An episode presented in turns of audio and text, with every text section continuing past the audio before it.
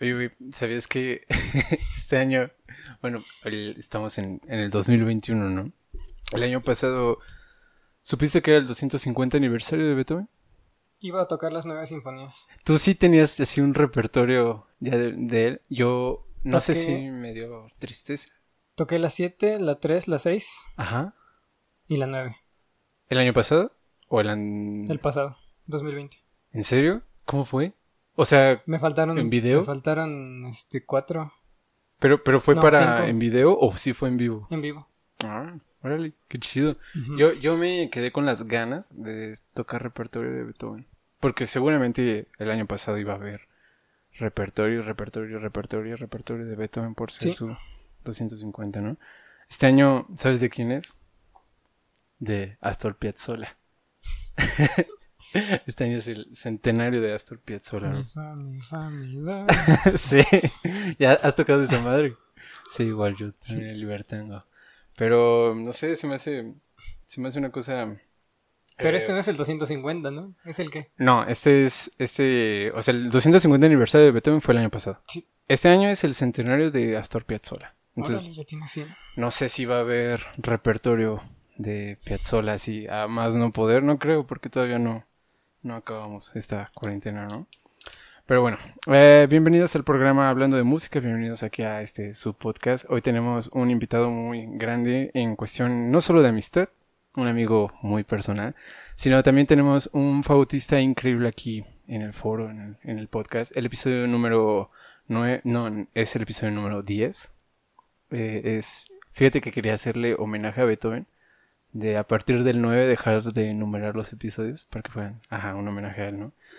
Pero pues bueno, el episodio número 10 tenemos aquí un invitado muy chingón, es un fagotista increíble que no solamente ha tocado en Sinfónica Nacional, eh, también ha tocado con la orquesta Eduardo Mata, con la Orquesta Sinfónica Juvenil Jolistli y otras, y ha sido ganador, no sé si de un concurso o de más concursos, de tres concursos para Fagot.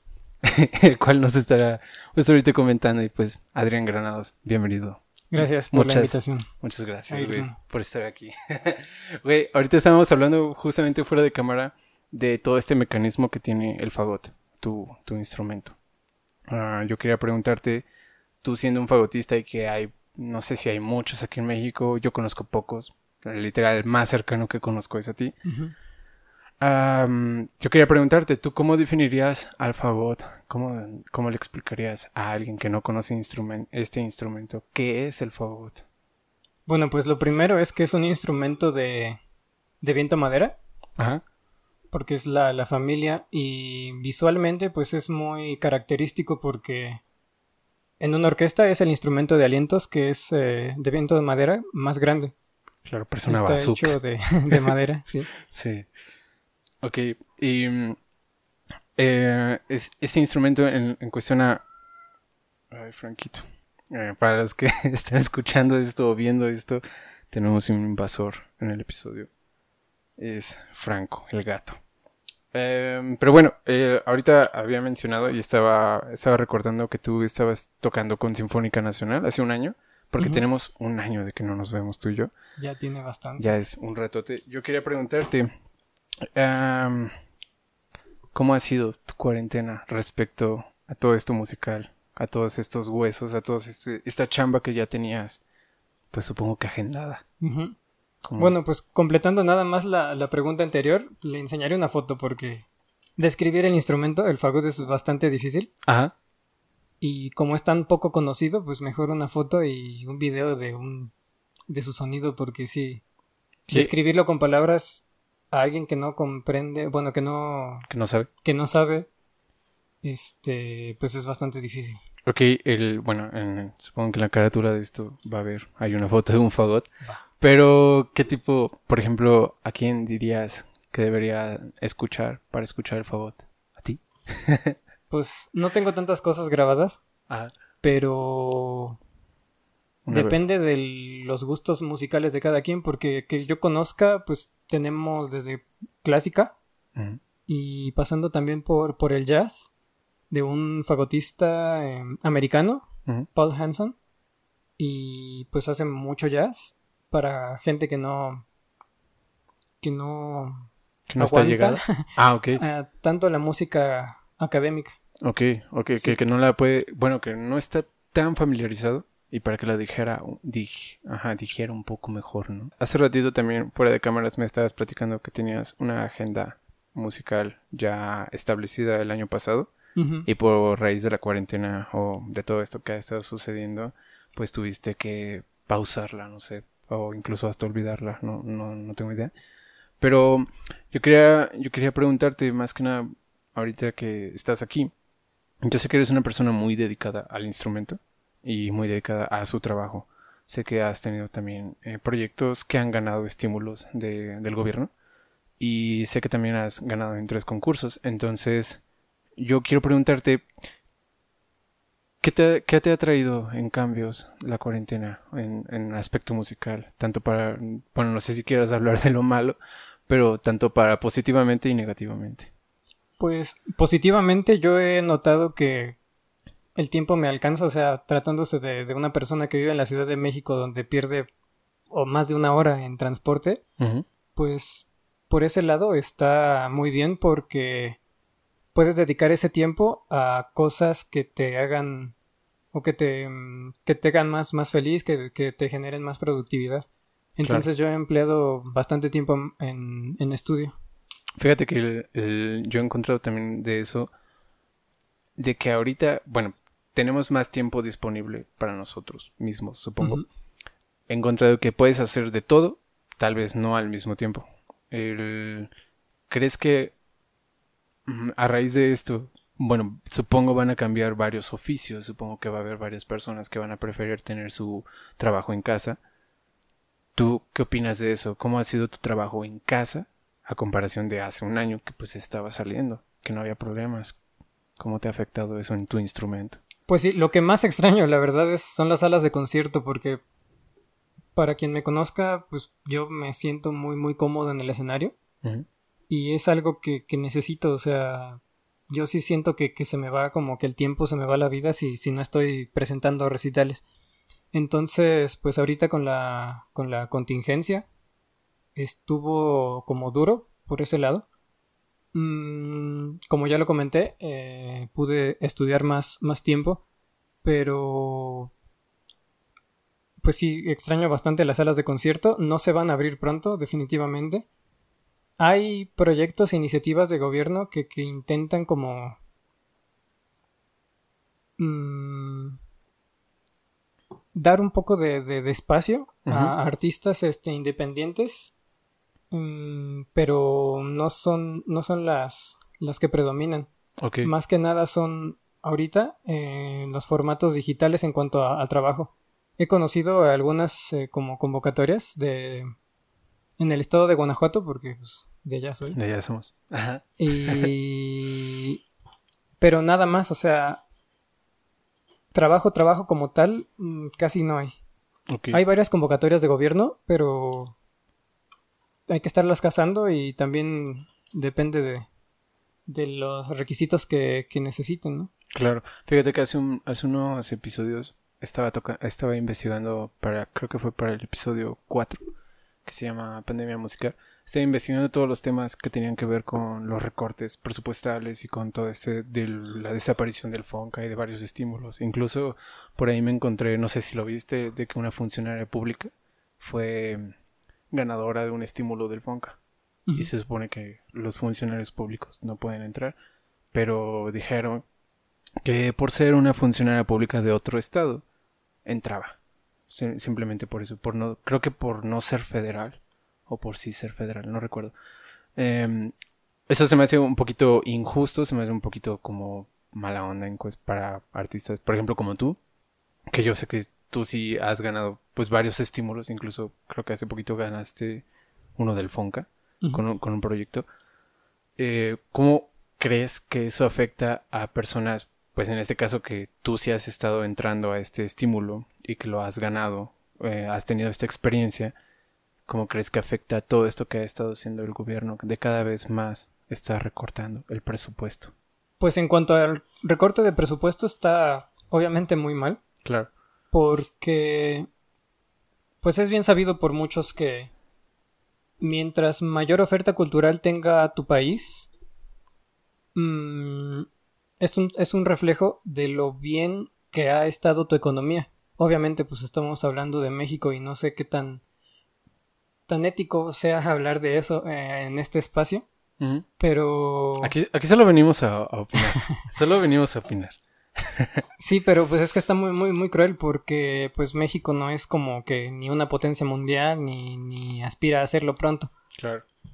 Mm, es muy injusto que el presupuesto gubernamental esté siendo cada vez minorizado hacia los artistas. entiendo que por la situación sanitaria se destine a otros sí que se destine a, otros a otros lugares pero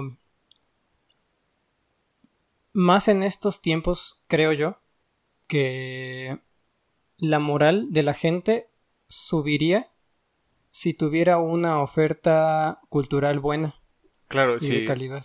si existiera algo no sé algo mm, mejor no sé si decir mejor pagado pero tal vez algo más llamativo podría existir mucha más demanda para eh, incentivar a las personas a que le entren a este a estos proyectos bueno a estos estímulos con pues algún proyecto. Subir la subir la oferta o sea subir el, presupuesto ayuda a que el, a que el contenido sea mejor.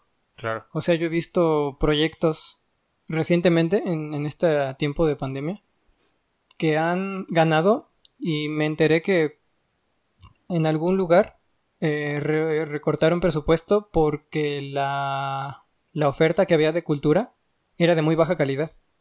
Entonces, pues sí, obviamente, si imagina que te paguen, no sé, cierta cantidad de dinero por hacer una hora de recital, pero pues esa cantidad de dinero pues no vale la pena, mejor no, no te animas. Si alguien puede aprovechar esa oportunidad, aún no teniendo un dominio de su instrumento. Claro. Y como la oferta es muy, muy baja, pues agarran lo que hay. Y lo que hay no siempre tiene la mejor calidad. No, claro. Aparte, ahorita uh, fuera de cámaras estábamos platicando de esto que ocurrió en Oaxaca. Como justamente. No, no, no, te digo, yo no leí bien la nota. Pero sé que eran trabajos de educación musical. En, no sé en qué parte de Oaxaca, sinceramente. Pero sé que el pago de justamente esos trabajos era muy pobre. ¿Cuánto me dijiste que era por hora? Más o menos 54 pesos. 54 pesos por hora. por hora. Era. Es un pago miserable, literalmente. Y más para un rubro. Que fíjate bien. Te digo que al, estar investigando esto, me, me, se me hizo muy injusto para todos los artistas, no solo para los músicos, para todos los artistas. Porque, ¿cómo es posible que México, siendo un país que presume tener tanta diversidad cultural, gastronómica también, eh, diversidad en etnias, en lo que sea, también tiene una diversidad tanto en música regional, o sea, música del mismo país, como música extranjera y por en el tan solo aquí en el lugar en el que estamos, la Ciudad de México, si no estoy mal, a nivel Spotify es la capital del streaming. O sea, eh, con la Ciudad de México, o por lo tanto el país, consume muchísima música y muchísimas cosas que tengan que ver con arte. Ahí está Netflix, ¿no? Que bueno, Netflix tal vez no es arte, pero reproduce películas o reproduce cine que en algún el cine sí lo es. Que el cine sí lo es, exacto.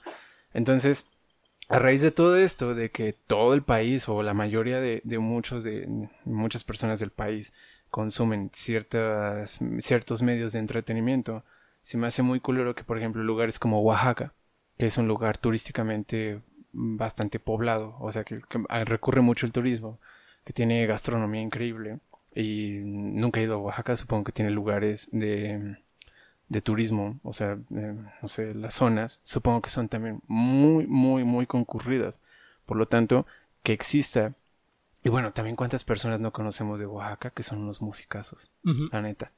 Entonces, que exista este, este tipo de oferta de trabajo en un lugar así, donde se minoriza el trabajo de estas personas del artista, se me hace muy triste.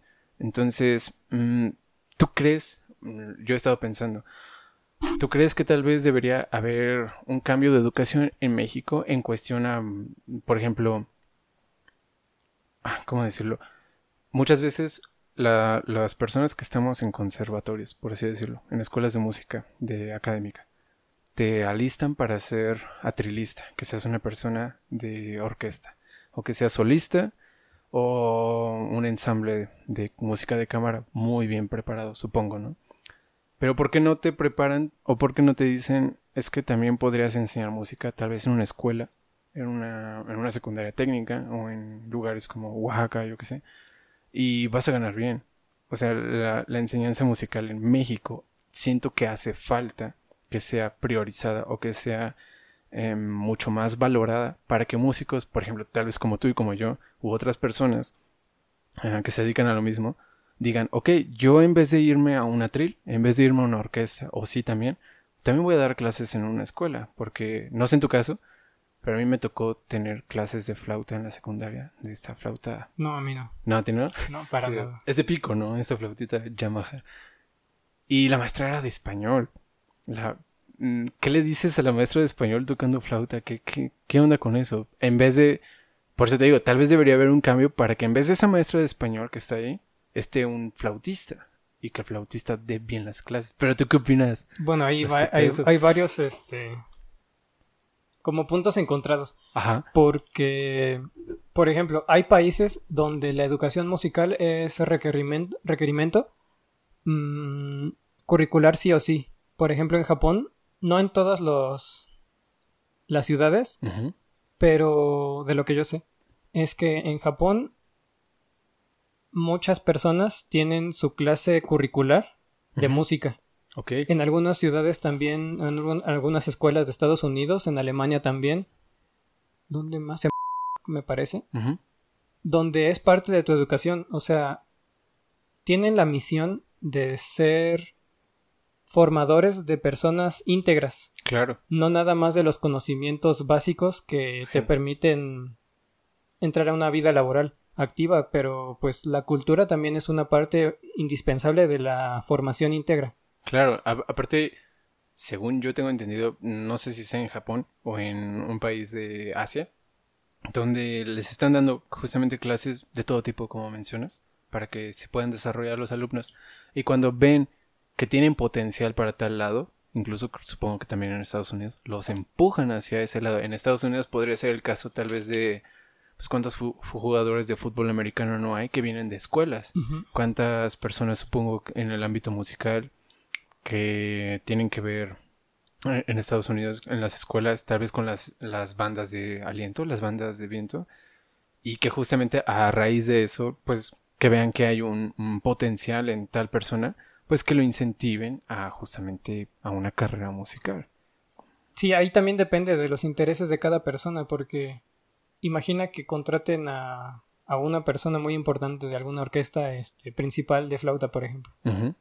Yo dudo mucho de que quiera invertir su tiempo en clases de niños de primaria.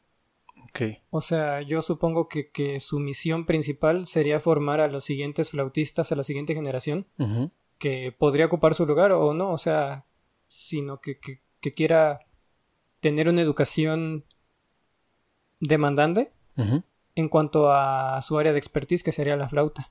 Entiendo. Yo te quería preguntar, ahorita que estábamos hablando justamente de, el fagot, de toda esta importancia.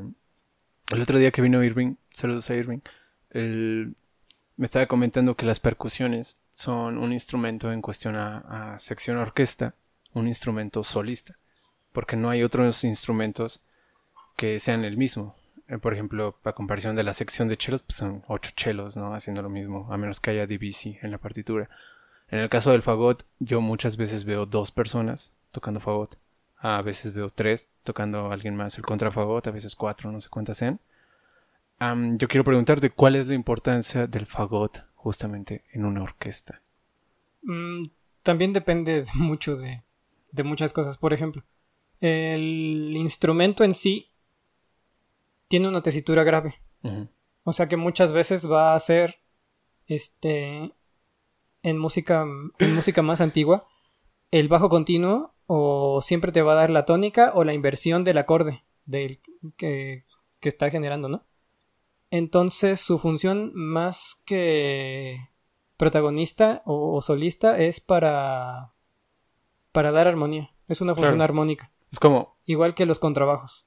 Ah, ok. El cello solea un poco más que el fagot todavía. Ok. Sin embargo, hay muchos pasajes en la música orquestal que tiene solos o fagot solo o va a este a dueto con la flauta, con el clarinete, con el oboe o con cornos incluso. Entonces, pues es que mm, la música académica, como es música de incluso a veces hasta sobrepensada, intenta darle protagonismo a todos los instrumentos. Claro. Sí, obviamente no va a ser este el instrumento que va a tener la melodía de toda la sinfonía, de toda la pieza o de toda la, obra, pero casi siempre hay momentos, como en toda la música y con todos los instrumentos, donde va a ser protagónico. Ok, entiendo. Por ejemplo, el, yo recuerdo un pasaje que me mató, me mató de tristeza, la neta, que fue el de la sexta sinfonía de Tchaikovsky, tanto al inicio como al final, que mm, si ustedes no han escuchado la sexta de Tchaikovsky, pues se llama La Patética. Es una sinfonía de, ¿qué siglo? Del siglo XIX, si no estoy mal. Sí. Mm, ajá.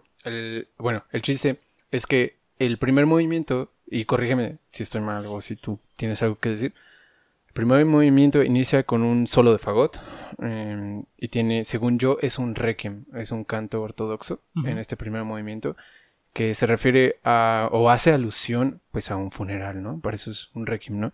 Y al final, haz de cuenta que al principio de, este movimiento ah, te muestra un mensaje, ¿no? Con este, con este fraseo, con este solo del, del, fagot. Y al final lo vuelve a repetir. O sea, después de media hora de, sinfonía, lo vuelve a repetir. Como ¿Cómo es para ti o para los fagotistas ese tipo de momentos donde el, donde el fagot es meramente un papel importantísimo? Porque está al principio, en este caso de la sinfonía, al principio y al final. O sea, es, el mismo leitmotiv. Entonces, ¿cómo es para ti ese tipo de protagonismo en una orquesta? Mira, para otros fagotistas no sé, porque pues cada quien claro. piensa diferente, tiene sus, sus propias experiencias.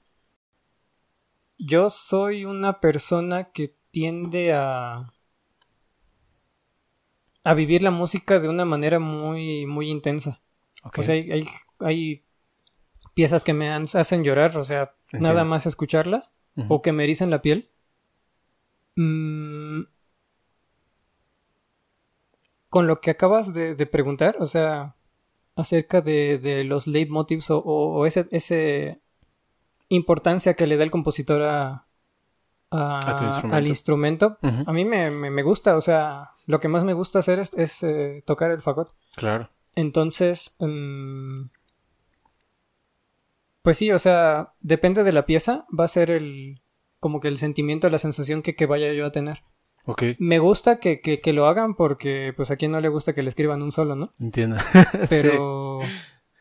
Pero sí, o sea, en este caso, como dices, o sea, es un momento que es sumamente como cumbre en, en cuanto a la sensibilidad que el compositor, o sea, tratándose de Tchaikovsky. Sí, claro. Que es postromántico, o sea, es ya... Es una expresión... Derroche de miel y de tristeza y... Meloso más sí, no poder. Bueno, también para el otro lado, o sea, no nada más en lo bueno, sino en lo malo. No, claro, claro. Sí, en el, en es el triste, Es, es, este...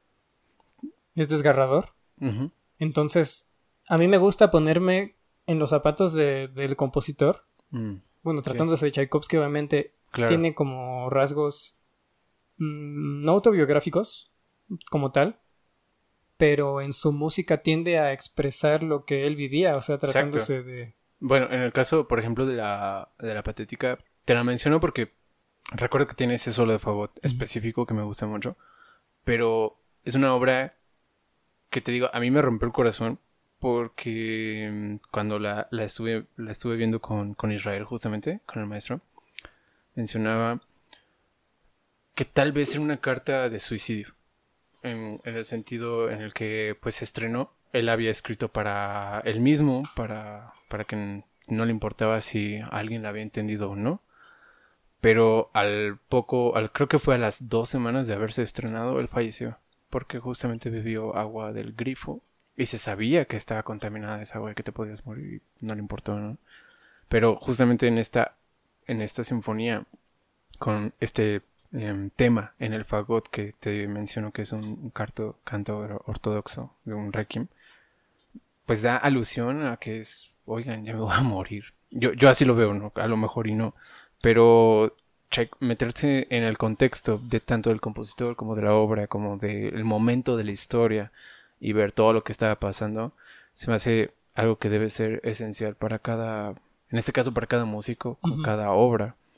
Pero, mm, no sé, yo me acuerdo hace muchísimo que tú me diste un consejo que sí seguí, es de los consejos que sí he seguido, de ponerle un sentimiento uh, a X obra o a X fragmento para que así pueda ser más musical. ¿Tú todavía sigues empleando ese tipo de... Uy. Demasiado. Sí, mucho. Casi todo mi, imaginario musical no solo se reduce a los sonidos. Yo no tengo sinestesia, pero me gusta pensar en, este tipo de, sensaciones. Sí. Mm, es muy bonito, ¿no? Poder probar un sabor, pero también es bonito poder probar un sonido. Exacto. Entonces, mm, me ha pasado mucho con mucha, mucha música. Yo tiendo a consumir bastante música en mi época de preparatoria. Escuchaba un disco diario. Entonces mi acervo musical creció bastante. ¿De un género específico o de varios? No, de, varios. O sea, escuché jazz, escuché rap, escuché música clásica, escuché electrónica, creo que también. Qué chido. Escuché de todo. O sea, a mí me, gusta mucho la música, no nada más la, académica. Mi género favorito popular siempre va a ser el rock. Ok. Pero, pero sí, o sea, es muy importante empaparse de todo lo que uno pueda experimentar en la vida. Claro. Entonces, ¿cómo vas a poder, por ejemplo, de la patética, que es un requiem, experimentar un momento de muerte, o pues hasta el momento de muerte, ¿no? Pero puedes imaginarlo. Claro. O sea, no tienes que encarnarlo directamente. Pero pues viendo, por ejemplo, alguna película, puedes más o menos... Asimilar el sentimiento. Exactamente. Entiendo. Entonces, para los sabores es lo mismo, para los colores, Kandinsky tiene un tratado de, de... No es sinestesia, pero tiende mucho a... Ay, Scriabin también. Claro. Donde puedes ver sonidos. Un sonido, a un sonido le, determinas algún color. Entonces, al momento de tocar una obra, funciona más con música del siglo XX y XXI, obviamente, pero tú puedes eh, intentar tener una experiencia más cercana a la del compositor si es que intentas entender cómo es que el compositor la, la concibió. Entiendo. Con respecto a los colores y todo eso que estaba diciendo. Sí, sí, sí. Este, para la música de Scriabin es muy útil. Entiendo. Poder ver los, los sonidos con colores. Sí, justamente eh, con Scriabin. Eh, yo no conocía esto de la sinestesia hasta que conocí justamente a Scriabin. Y me palpé de su música, de las, por ejemplo, lo primero que escuché de él fue el poema del éxtasis, y luego fueron las otras sinfonías, y después ya fue música de piano, o sea, sus sonatas y... Mm, no, no tiene mucho repertorio Scriabin, porque creo que vivió como 40 años aproximadamente, no escribió tanto, pero justamente eh, yo no tengo sinestesia. Para, los que no sepan, sinestesia es justamente eh, percibir otro sentido a través de un sentido diferente. Como lo mencionaste, el escuchar sabores. sabores o el escuchar colores, etcétera, ¿no? O lo que sea. Entonces, lo que acabas de mencionar me parece muy genial porque mm, yo creo que a veces las personas se preguntan, es que cómo me acerco a la música clásica. Eh, esto me pasó en un concierto. Bueno, ok, acércate tal vez al concierto primero y si te dan un programa de mano, léelo.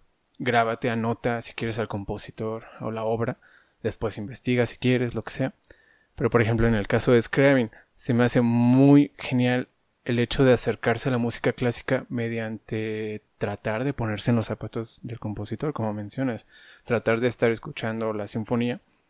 Tal vez, si lo buscas ahí en Wikipedia, ahí está el pianito de las 12 notas con, los colores de, que veía Scriabin asignado a cada nota. Entonces, si tratas de imaginar cuando escuchas una sinfonía los colores o una paleta de colores, no sé, siento que le da un... Paleta de pintura, no paleta comestible, ¿eh? porque conozco a alguien que confundió. ¿En serio? Está chido, imagínate, hay una, una, una paleta así toda colorida, ¿no? Pero, ajá, se me hace muy chido el tratar de imaginar eh, los, los colores a través de los sonidos.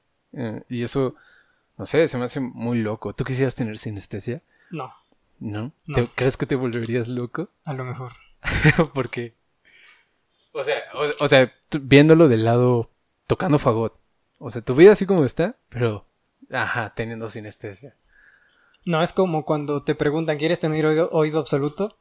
Si puedo manejarlo, sí. Si no. Si no, mejor no, porque es, es doloroso. Incluso es doloroso para la gente. Ok, ok. Entonces. ¿Por, ¿por qué doloroso? Yo, yo he encontrado que es es molesto en el sentido de que como lo tienes absoluto, todos los sonidos te son en sí una cosa. Sí, tienen que ser eso, si no... O, no es. Ajá, exactamente. Pero cuando escuchas, eh, en el caso de las personas con oído absoluto, cuando escuchas música, eh, no sé, históricamente informada, donde la, afinación la bajan, y para escritamente está sonando un la, pero tal vez para ti es un sol sostenido. No sé, ¿sí? Depende. Bueno, ajá, depende de la afinación, ¿no? En esos casos siento que es muy molesto. ¿A eso te refieres con doloroso? No, bueno, yo de lo que me he enterado porque conozco como dos personas nada más con oído absoluto. Es que si no está afinado, eso es como ruido. Okay. Si no es un 440, eso es ruido. Si es 443, no pueden. O sea, eso es algo Molesto, muy molesto. Y los sonidos están prácticamente en todos lados, entonces... Sí, claro. hay gente que lo ha podido mm, educar para que eso no suceda, pero no, no sé, o sea, tendría que yo estar en, esos zapatos para... Claro. Para poder saber si podría manejarlo o no, o sea, no, no sé. Yo imagino algo mm, raro, o sea, como, mencionas de que hay, pues, hay sonidos por todos lados. Y por ejemplo aquí que la Ciudad de México es muy ruidosa. ¿Cómo le hacen para escuchar los momentos de la vida diaria? Imagínate, ¿no? Oye, pero quería preguntarte en, cuestión a concursos. ¿Cómo ha sido tu experiencia en estos tres concursos en los que has participado? Porque yo te vi concursar en dos, si no estoy mal. En uno te vi, en los últimos dos, si no estoy mal. Y en uno te vi quedar en primero, que fue el último. Corrígeme si estoy mal. Y en el segundo creo que quedaste en segundo lugar. Pues no sé cuándo porque no puedo saber. Estos fueron de Lolin. Pero no, el primer concurso que gané, nacional de Fagot específicamente, fue en segundo lugar. Ok. Los otros dos fueron en primero. Ok, qué chido. Y antes he ganado otros concursos, pero... ¿Y cómo ha sido tu experiencia en esos concursos? Es que te pregunto esto porque he escuchado, yo nunca he estado en un concurso, pero he escuchado de personas que sí lo han estado y no les gusta. A mí sí me gusta. A ti sí te gusta. Bastante. Ok, porque estas personas me mencionan, es que es una cosa elitista, es una cosa de, de ver quién es el mejor alumno y más aparte de ver qué es el mejor maestro, bueno, o sea, quién es el mejor maestro, etcétera. Eh, te enfrentas a situaciones en las que si eres un desconocido totalmente para ese, ese jurado y ese jurado tal vez tiene favoritos dentro de los que están concursando, pues prefieren escoger a los favoritos que al total extranjero, por así decirlo. ¿Cómo ha sido ese tipo de experiencia a ti? O sea, que a ti si te gusta, ¿cómo, lo canalizas para ser un mejor músico? Ahí depende. Lo, de los jurados, depende. Hay varios puntos que espero no se me olviden, que quisiera tratar. a ver. Si se me olvidan, a ver, te voy a decir objetividad. Objetividad. Otra es la parte de cómo lo ve el intérprete o el quien está concursando. Y ya se me olvidó el tercero. Pero. ok, vamos con la objetividad.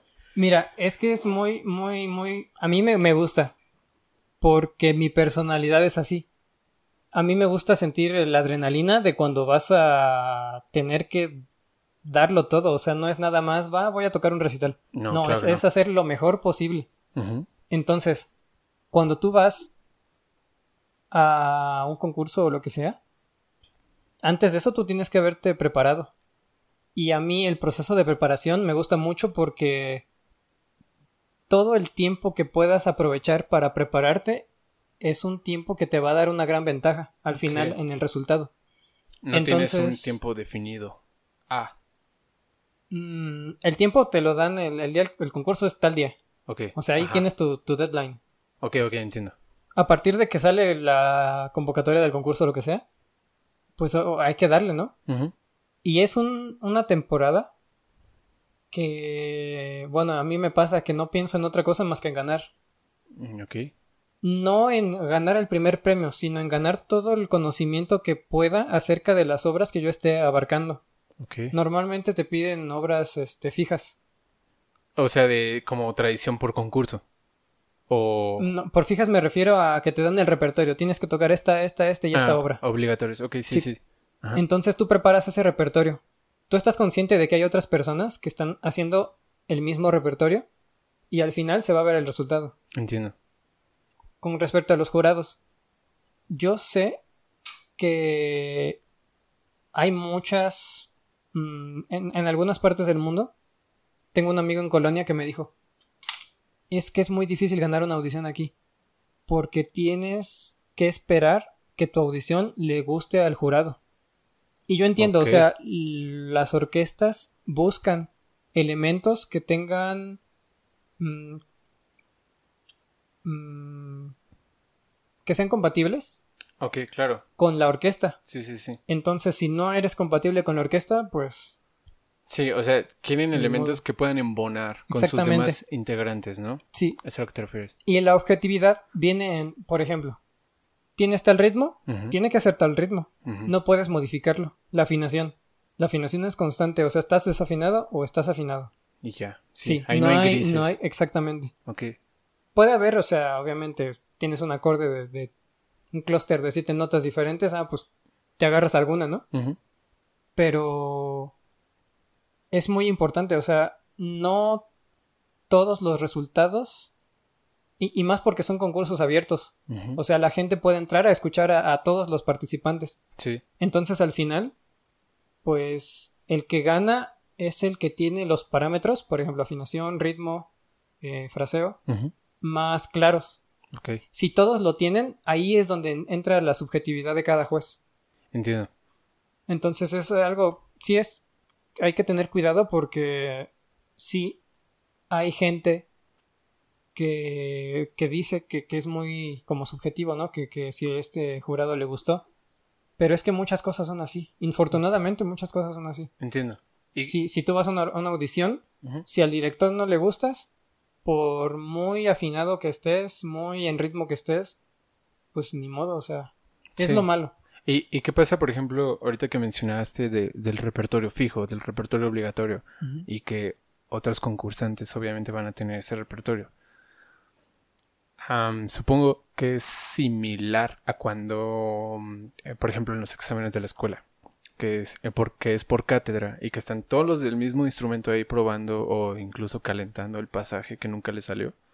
Bueno, a veces, o simplemente calentando. ¿Tú qué opinas de justamente estar escuchando al, a los demás concursantes, a la competencia ahora, en este caso? ¿Qué opinas de eso? ¿Cómo dejas que te afecte? ¿No dejas que te afecte? ¿Qué haces? Tercer cosa, experiencia. Ah, ok, el tercer Entonces, mm, a ver cómo decirlo. La experiencia supongo de cada intérprete, de cada, concursante. A mí me gusta la experiencia. Ya como ya dije, o sea, la, preparación y, con este punto, este deadline, experiencia, es lo que yo, ah, yo, este, como que defino como ya estar ahí en el escenario, estar enfrente del juez o los jurados, porque me han calificado en las tres ocasiones que he ganado, tres jurados diferentes. Ok. Creo. Mm. Nunca ha habido un maestro por ahí em, como, como, ¿cómo se dice? Factor común. Creo que sí, pero no estoy muy seguro porque cuando voy a un concurso es como como vista de túnel. O sea, yo voy a donde está el atril. Entiendo. Este, obviamente veo que la sala está con gente, ¿no? Pero es algo que no me quita la concentración. Entiendo. O sea, yo en lo que estoy pensando en todo momento es en la música. No tanto en la partitura, porque yo he cometido errores en concursos, en conciertos. Mm, no importan los errores. Lo que importa es este el resultado. Obviamente tú tienes que estudiar de una manera en que no haya ni un solo error, tienes que ser infalible. Claro. Pero a veces por los nervios, por la subida de adrenalina que tienes, hay cositas que no puedes controlar. Entiendo. Entonces, pues, no queda más que dejarlas atrás. Ok, claro, no enfrascarte en ellas. Exactamente. Porque si no puede pasar. Te desconcentras, sí. Totalmente. Y. Espera. Entonces, yo pues voy al atril. O sea, veo al pianista. Si es que hay piano, pues, las tres veces que yo he, concursado en estos concursos nacionales ha habido piano. Entonces, y es así como mi, concentración ha estado inquebrantable. Obviamente en algunos... Mm, en algunas piezas he tenido errores, pero no es algo que te detenga y que te tenga mortificado por todo el, recital.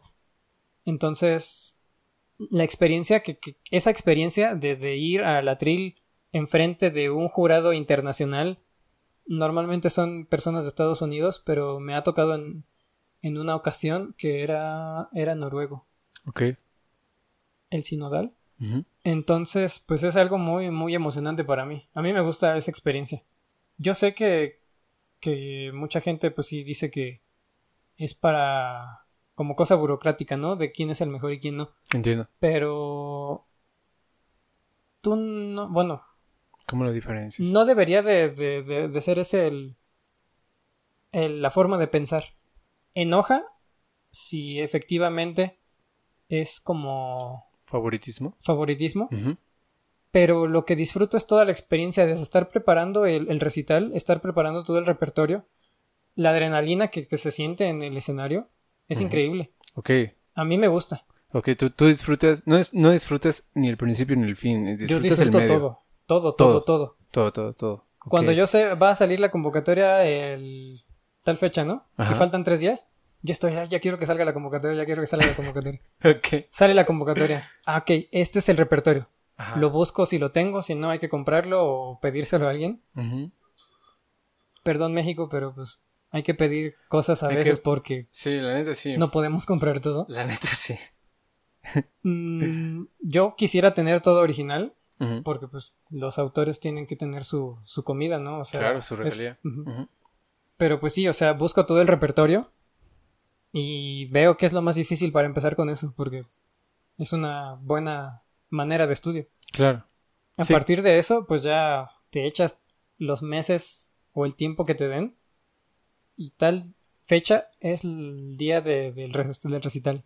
Ok. Entonces yo todo el día estoy pensando en eso. O sea, es algo que, que a mí me, me emociona mucho. Ok, yo, yo tengo o sea, te tengo catalogado como una persona que es muy dedicada justamente al instrumento, por lo tanto como un músico. ¿Crees? Bueno, no sé cómo ha sido tu, trayecto en cuestión a, tu historia, hablando del instrumento. Pero, por ejemplo, ahorita estamos platicando que los dos hemos estado aquí prácticamente solos en la ciudad.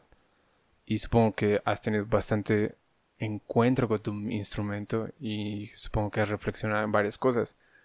Pero a raíz de que sé que eres una persona muy estudiosa y como acabas de decir que se enfrasca tanto en, en que algo le emociona, esa adrenalina, en este caso del concurso, y que requiere muchísima preparación para tal cosa, ¿crees que los concursos o este tipo de preparación te hacen un músico más completo? Sí, definitivamente. ¿En qué aspecto? Me refiero en el aspecto de, que cubra pues no sé, el estudio, el, explayarte en el instrumento, en el, en el liberarte incluso en el mismo instrumento. Es que son varias cosas, por ejemplo. A mí me encanta estar en el escenario. O sea, si yo, yo pudiera vivir ahí y dar recitales, no diario porque es muy cansado, pero cada, semana, sí, o sea, yo imagino mi vida perfecta teniendo un trabajo en alguna orquesta, si se puede de principal, qué bien. si no, no hay problema. También hay muchos este, solos muy importantes para fagot número 2. Para contrafagot igual. Pero sí, o sea, yo imagino mi vida así, estando en el escenario, porque es lo que más me gusta. Mm, para llegar a ese punto, tú tienes que haber estudiado todo, o sea, el repertorio, tienes que haber estudiado fraseo, tienes que estudiar todo, todo, todo, absolutamente. Incluyendo, supongo, el contexto de, la obra. Hay gente que no lo hace, pero yo, yo intento hacerlo siempre que puedo. Sí, sí, sí. Mm, entonces, este... En cuestión a, cómo ser un músico más completo en los concursos. Sí, es que a mí me, ayuda. Te ponen un, un reto, que es el repertorio, que vas a tener que interpretar. Entonces, para poder ganar, necesitas estudiar. Claro. Estudiar nunca te va a hacer daño.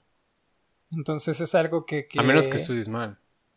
Exactamente, sí. Sí, ¿no? Sí. ¿Cuántas horas de estudio le, le dabas cuando tenías que concursar? A comparación de simplemente estudiar para la escuela o estudiar tu repertorio. Ahí sí depende porque hay días donde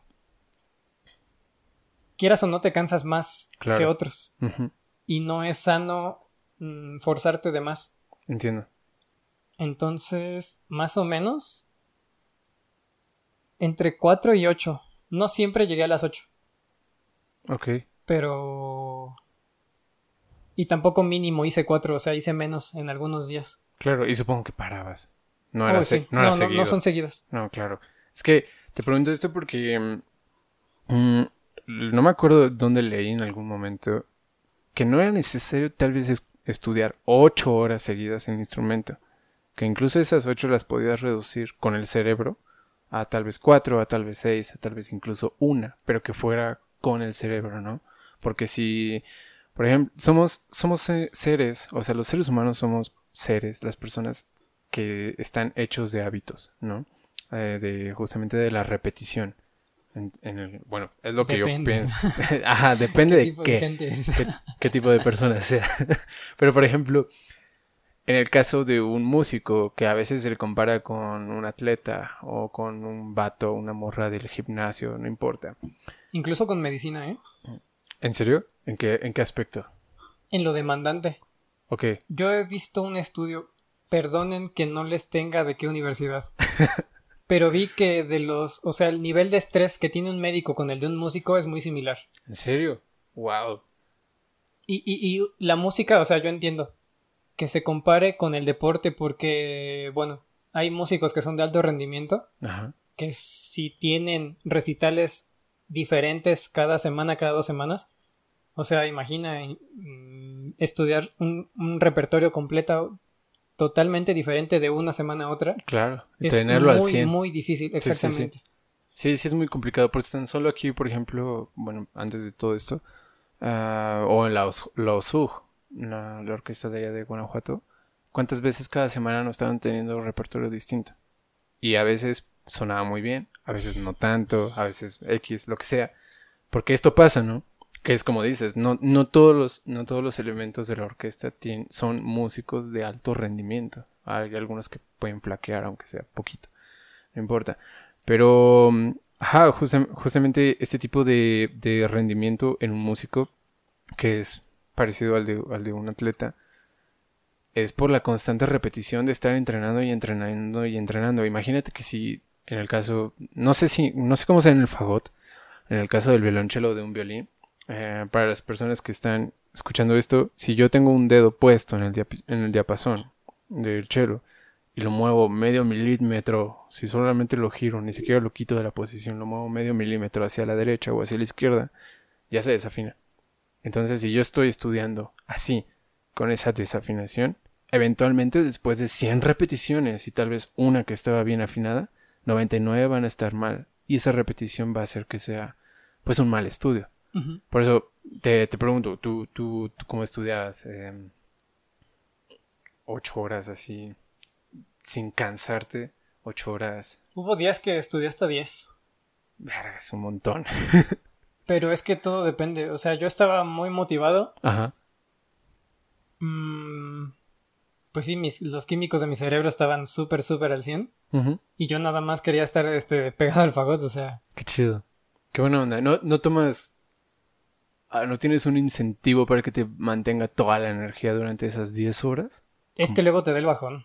Ah, claro o sea, Pero yo no, no tomo nada, o sea, nada de drogas, nada de... ni siquiera cafeína, o sea, nada, ah, nada. O sea, por drogas me refiero a neurotransmisores que te ayuden a conservar la...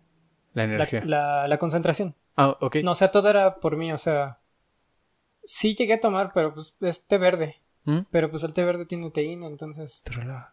No, no es relajante. ¿No es relajante? Es más fuerte que la cafeína. La teína es más fuerte que la cafeína. Yo creí que el té verde te relajaba. No, para nada. te pone, híjole. Lo tomaba no te lo tomes en las noches.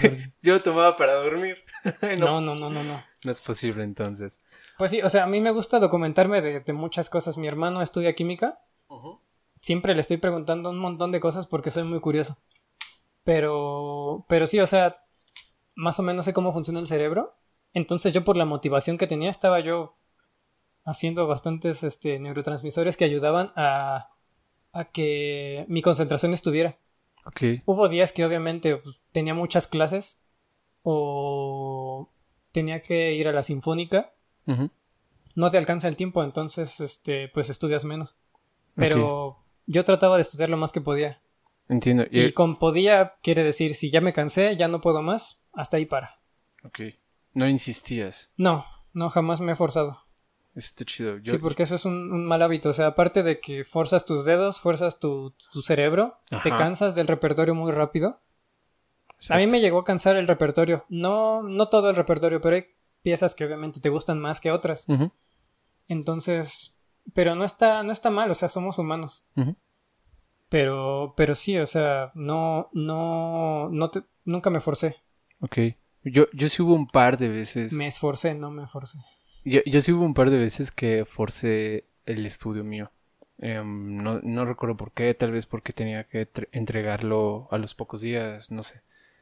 Y sí notaba que había un, en el caso de mis dedos, había una tensión mayor a cuando no lo forzaba o a cuando no tenía preocupaciones por el repertorio o por la entrega o por partes que no me salieran incluso em, en vez de en vez de decir ok voy a descansar ahorita mañana le sigo tal vez, o más al rato le sigo.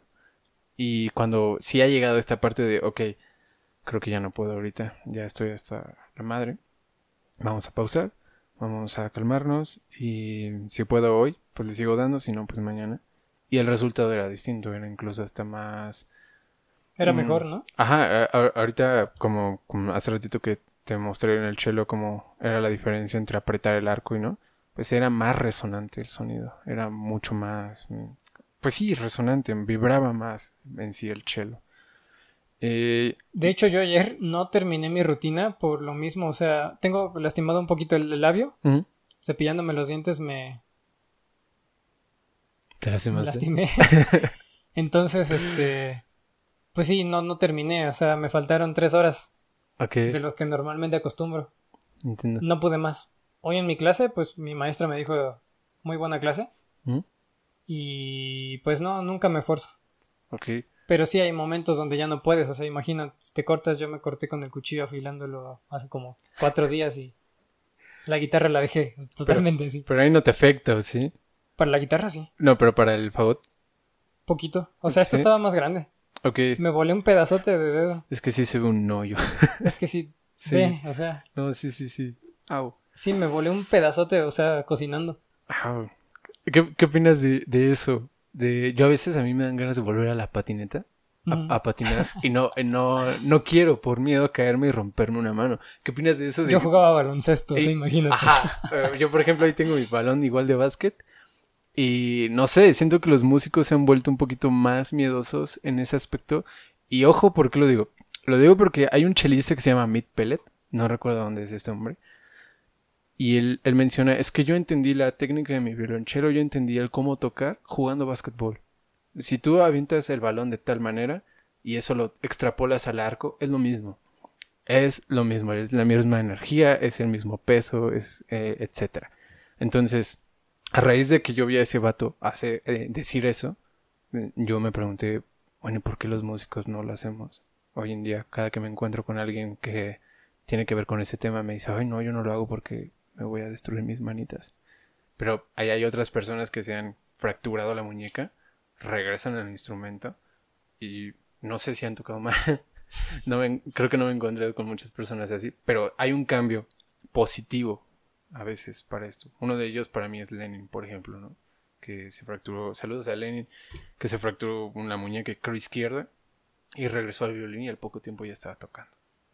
Ahí sí depende de cada quien, creo yo. Porque, pues sí, hay gente que no es muy... Ábrelo. Para la gente que no está viendo, estamos dándonos un vinito. Estaba cerrado. Ajá. Y tú lo estabas sirviendo. Y yo lo estaba sirviendo. Pero sí, o sea, la gente no es igual toda. No, claro que no. Entonces, pues depende de la, persona. O sea, yo he conocido gente que, que no... Voy a decir la palabra, o sea, gente que es muy torpe en sus movimientos con sus músculos grandes. Ok. Entonces, pues no, no es posible que haga ciertas actividades porque sabe que puede lastimarse.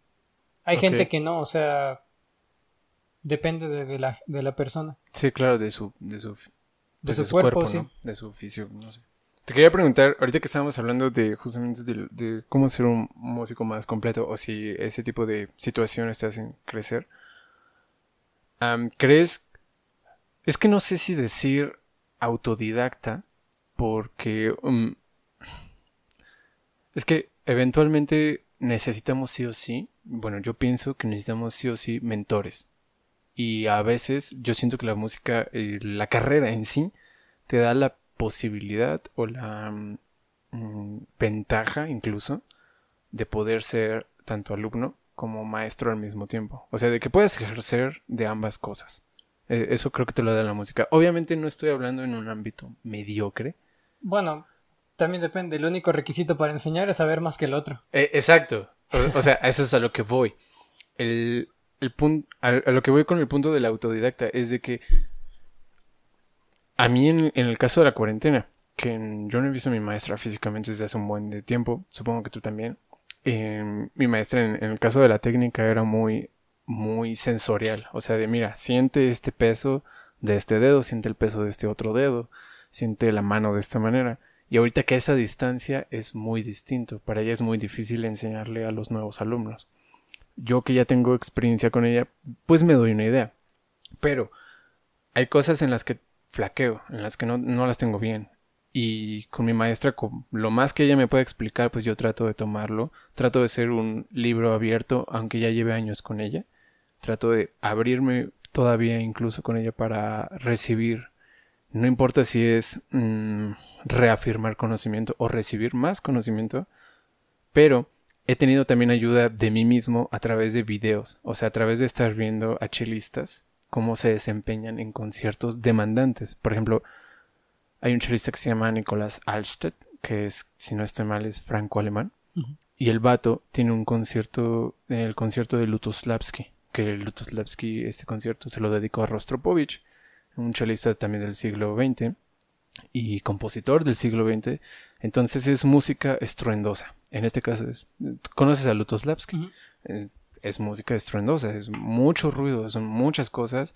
En este caso del concierto de cello son cuartos de tono, entonces es una, de, una, es una obra demandante para el chelista. Y a raíz de ver a este Nicolás tocando este concierto y ver cómo usa su arco, que como tú dijiste hace ratito, el arco es lo mismo para ustedes que el, el aire o que el uso del aire. O las dos, sí, ¿no? Eh, eh, hay una, había una chelista que se llamaba Natalia Shakoshkava, sino algo, algo así más o menos, no recuerdo. que decía que los, las notas, los dedos de tu mano izquierda son palabras. Y el arco, en este caso en la mano derecha, es pues tu voz, ¿no? Entonces, al momento en que tú entiendes eso y lo, y lo ves en un video y lo extrapolas a ti, yo siento, y bueno, hay un resultado positivo, y lo tomas para ti, siento que es una manera de autoaprendizaje. Entonces, yo quiero preguntarte si tú te has visto en este tipo de situaciones y si crees que es necesario para los músicos, porque cuántas veces no nos hemos encontrado con personas que dicen, ah, es que estoy sufriendo por tal pasaje, es que este pasaje esto, es que esta obra esto, es que no es no he estudiado, ah, es que tengo clase y no sé si me va a ir bien, etcétera y etcétera y etcétera. Que entiendo, yo lo entiendo, yo también lo he llegado a decir incluso. Pero, ¿por qué esta mentalidad de estarnos haciendo menos en vez de todo totalmente lo contrario, de decir, ¿sabes qué? Yo tengo mi cuerpo óptimo, tengo las capacidades para todo, sé que puedo lograrlo, entonces ahorita tal vez no estoy viendo a mi maestro o tal vez no tengo maestro, pero tengo videos, tengo acceso a ello y puedo darme cuenta con un espejo y saber a dónde voy, si estoy yendo bien o si estoy yendo mal. ¿Qué opinas de justamente ese tipo de, no sé si decir autodidacta, de, mm, no sé cómo mencionarlo? ¿Me entiendes a lo que me refiero, no? Sí. ¿Crees que es necesario para ser un músico más completo? Concuerdo con muchas cosas, pero hay otras en las que difiero. O sea, Ajá. yo sé que no todas las personas aprenden de la misma manera. Ajá. O sea, ese sería como que el primer impedimento. Si yo tengo un estilo de aprendizaje auditivo, solamente, bueno, no solamente, mayormente voy a aprender escuchando. Claro. Si yo tengo un sistema este, de aprendizaje que es visual, yo voy a aprender viendo. Ok. O si es kinésico, pues me voy a, voy a aprender moviéndome. Ujú. Afortunadamente yo tengo los tres en la misma proporción, Ok. con un test que me hice hace bastante tiempo. Entonces, yo podría Balancear. mm, balancear todo. O sea, pero hay gente que no. Y no está mal, solo que No, somos claro. diferentes. Entiendo. Ese es el problema con, con, este, de, con este comentario que hiciste.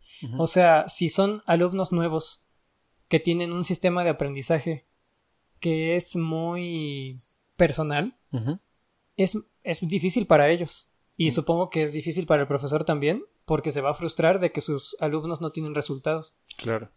Yo creo que un buen profesor, o sea, aparte de que es impecable en su, en su desempeño. materia, en, su, en su área de expertise, también tiene que ser bueno sabiendo cómo tratar a cada alumno. Claro. Entonces es ahí donde, donde entra en el juego, ¿no? El profesor, el, el alumno. Pero hay gente que puede hacer esto que dijiste de, de ver videos, tengo acceso a esto, puedo hacer esto, pero hay gente que no, o sea, Claro. solo somos diferentes.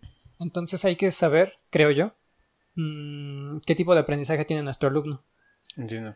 Y por ejemplo, Eso lo vas viendo conforme a las clases, pero sí es difícil darse cuenta de primera instancia. ¿y si no tuvieras un maestro? O sea, si tú fueras tu maestro. Oh, Que está. Está difícil decirlo así, pero. Ajá, si tú fueras tu profe. Bueno, en primera, Siendo realistas, obviamente. es difícil aprender algo desde cero solo. Ajá. O sea, muy difícil. Ya que tienes unos conocimientos más o menos aceptables, ¿no? Básicos. Podría darse el, el- el caso, pero hay gente que no lo logra. Ok. Así que depende. Entiendo. En mi caso, o sea, mis más grandes maestros no son fagotistas. Yo estoy hablando de Buckethead, estoy hablando de Steve Vai, estoy hablando de Joe Satriani, Y todos guitarristas. cosa que me encanta, o sea, ninguno de ellos es fagotista. No, no. Y después de eso, escuchar a Charlie Parker, Ajá. a Jason Brecker, Puro jazzista. híjole, sí, puro jazz. Sí.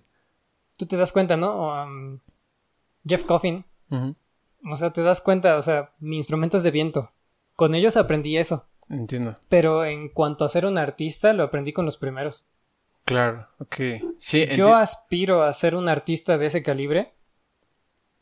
Obviamente me voy a esforzar todo lo que pueda. No sé si lo logre, pero pues en el transcurso yo me voy a divertir.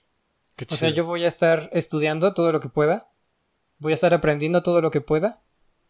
Si lo logro, genial. Y si no, yo aprendí un montón de cosas. Cre- ¿Crees que es muy bueno salir de justamente de tu zona de confort? Sí, siempre.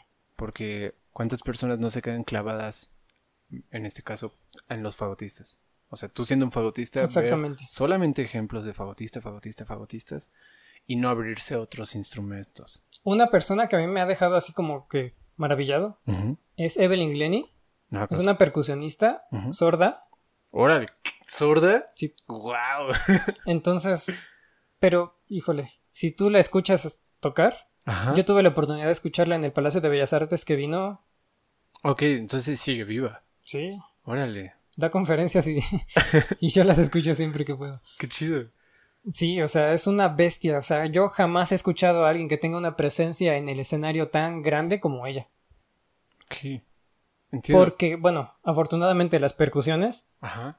pues es un instrumento que es muy vistoso porque utilizan sus músculos grandes, usan sus brazos, no, no son músculos pequeños como la lengua, los dedos, que es algo más, más chiquito. Yo cuando la vi, híjole. Pero... Todo el tiempo que yo estaba ahí, la piel que yo tenía, híjole, estaba erizada, me hizo llorar con algo que no es nada delicado. Era un concierto, mm, me parece que era para multipercusión, sí, multipercusión. O sea, puro ruido, entre comillas. Pero no, no, no, o sea, verla en el escenario, ver su, su, su dominio, a mí me impactó. No me lo imagino. O sea, neta, no me imagino una persona sorda.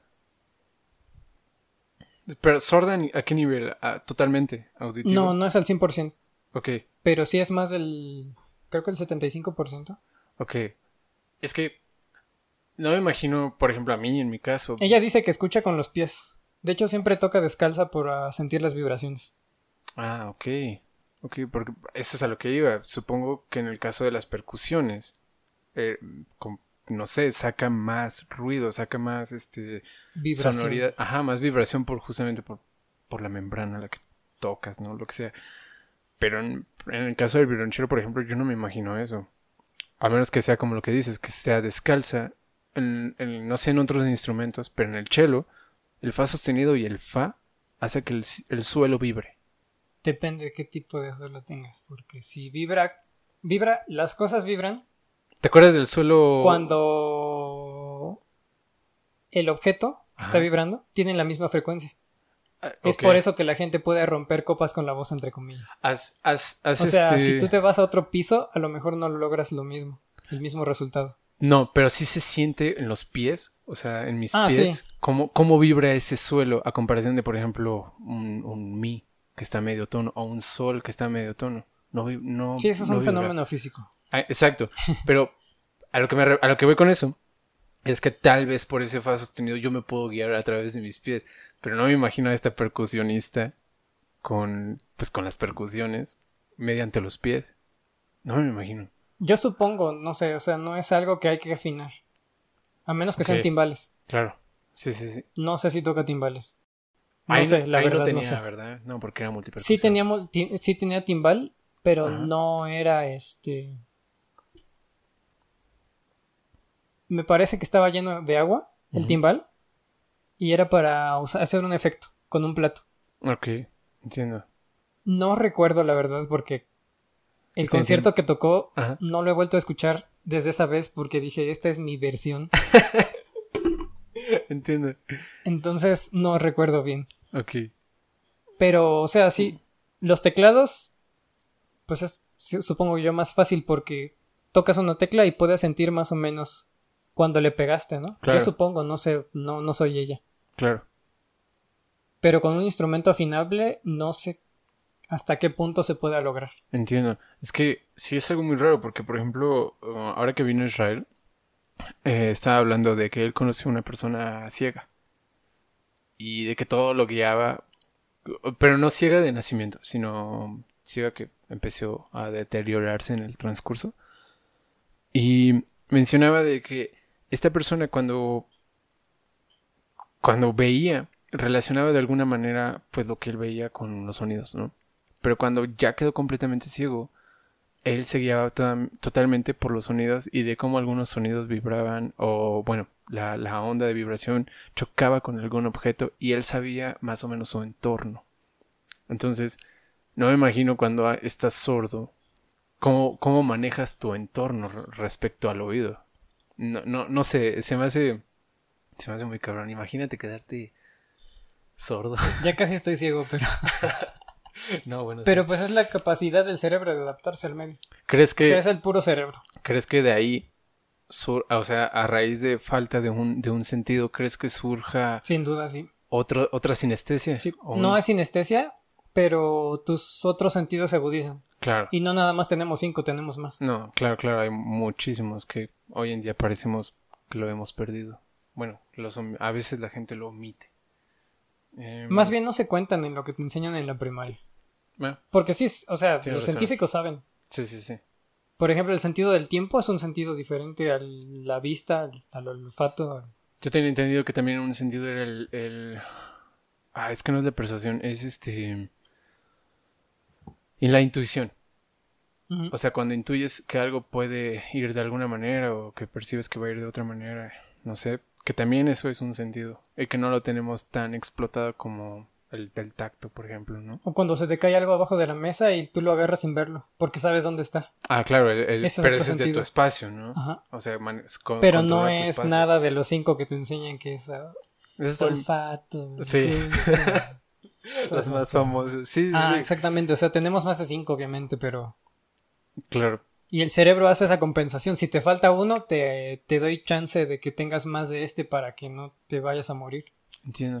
Está muy cabrón como... Ajá, está muy cabrón cómo se adapta el cerebro para sobrevivir. Sí, pero no sé si ya estás ebrio, pero ya te estás desviando totalmente de... ah, no, claro que no. o sea, está, chido, te digo que es una plática. Oye, pero te quería preguntar... El otro día también leí, bueno, leyendo sobre laudería, eh, que no tiene nada que ver tal vez con fagot, no sé. Pero leía que podía ser una carrera en cuestión a México con futuro. Yo quiero preguntarte, ¿tú cómo ves el fagot en México? ¿Crees que necesita, o bueno, supongo que necesita más divulgación, pero no sé, ¿tú cómo lo ves aquí a, nivel país? Mira, en cuanto a divulgación, tengo la fortuna de que soy alumno de la persona que más difusión del fagot ha hecho en el país. Ah, bueno, claro. En ese en lado. En cuanto a la laudería, hay pocos que yo conozco que pueden hacer un, trabajo competente en, el fagot. Ok. Conozco muy pocos. Es muy escaso, supongo. Sí. ¿Y cómo le haces para cuando necesita mantenimiento tu fagot? Pues con el que conozco. ok, pues qué bueno que de fortuna tienes uno, por lo menos. Sí.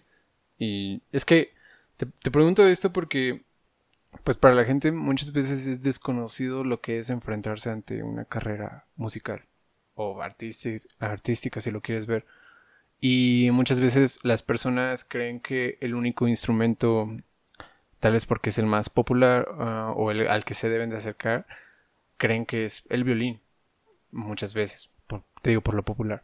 Pero, no sé, yo siento que ha sido muchísima más mm, falta el acercamiento a personas a instrumentos como el tuyo, como el fagot, que también entiendo que es un, instrumento muy caro, pero de todos modos, mm, no sé, siento que hace falta entrar justamente un poquito más a este tipo de instrumentos.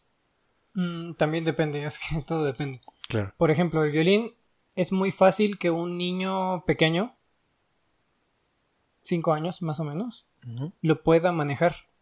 El fagot necesitas tener unas manos de cierto tamaño, de cierto tamaño, para poder manipularlo.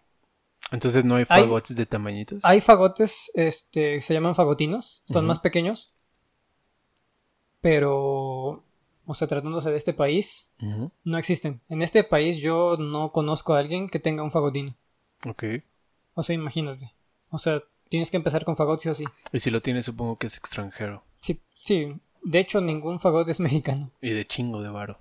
O sea, para el fagotino. No sé, no sé en cuánto andan. Ok. Conozco el fagot, el contrafagot y el contraforte. Más o menos cuánto andan de precio, pero el fagotino no. Ok, ok, ok. Entiendo. Entonces, pues, por ese lado.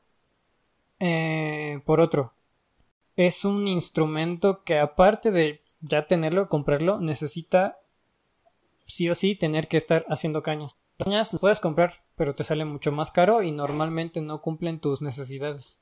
Entiendo. Entonces tienes que aprender a hacerlas, conocer a alguien que pueda hacerlas o conocer a alguien que te las venda no tan caras. Ok. O sea, por ese lado también es un impedimento. Entonces, digan, bueno, yo siempre he visto esto con los con las personas que manejan oboe, clarinete, bueno, no sé si clarinete, pero oboe y fagot por lo menos he visto que ustedes hacen sus cañas. Entonces, ¿crees que debería, ah, no sé, el instrumentista, el fagotista, el oboísta, que debería de ser una especie de artesano en cuestión, por ejemplo, de sus cañas? De hecho, sí es un artesano porque sale de, de nuestras manos prácticamente. Lo único que necesitamos es hilo, carrizo y un poquito de alambre. Claro. Y a partir de eso tienes, haces la boquilla con la que vas a poder producir el sonido del instrumento. O sea, no es nada más tener el mejor instrumento, también tienes que saber hacer cañas. ¿Y qué pasa cuando tienes cañas, tanto buenas como malas? Bueno, tal vez dejando las buenas a un lado. Pero, ajá, cuando necesitas una caña de emergencia en un concierto.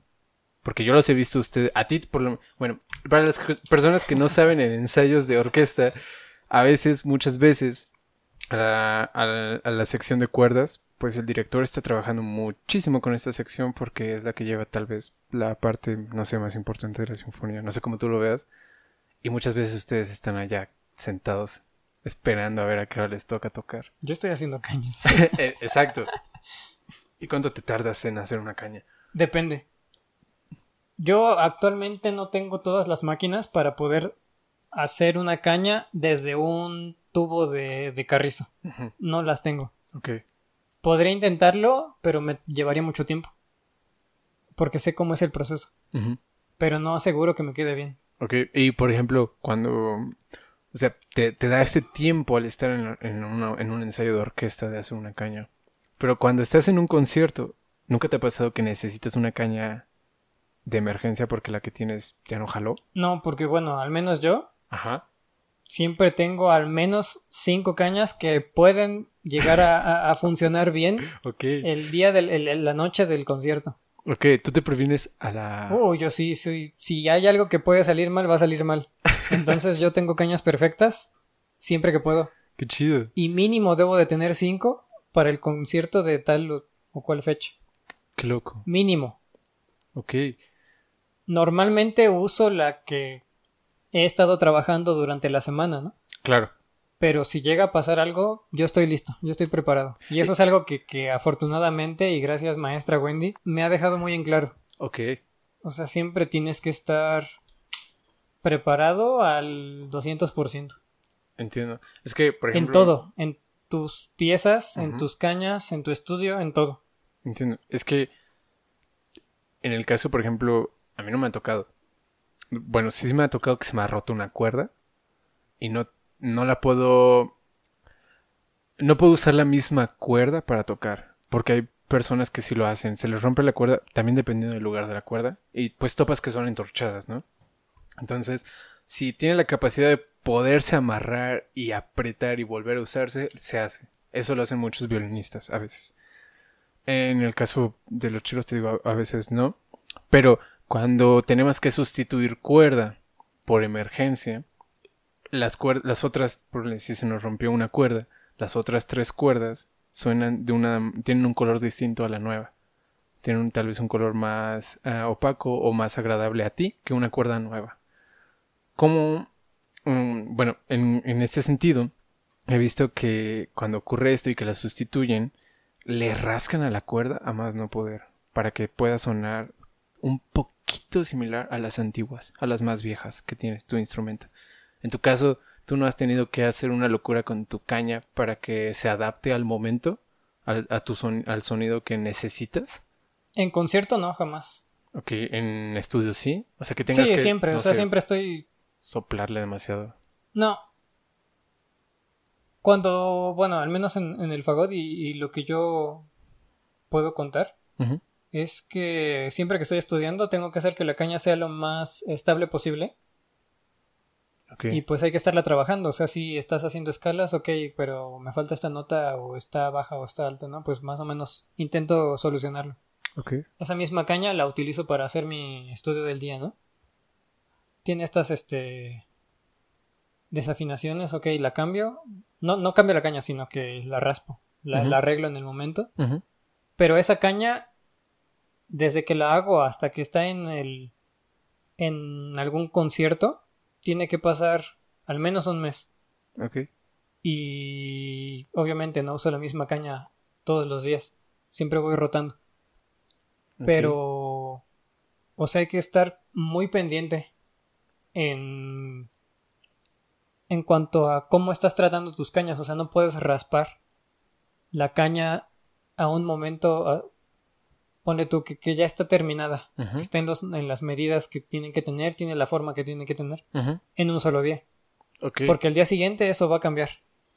Entonces es hacer poquito hoy, poquito en tres días, poquito en otros tres días. Al menos esa es mi forma de trabajar.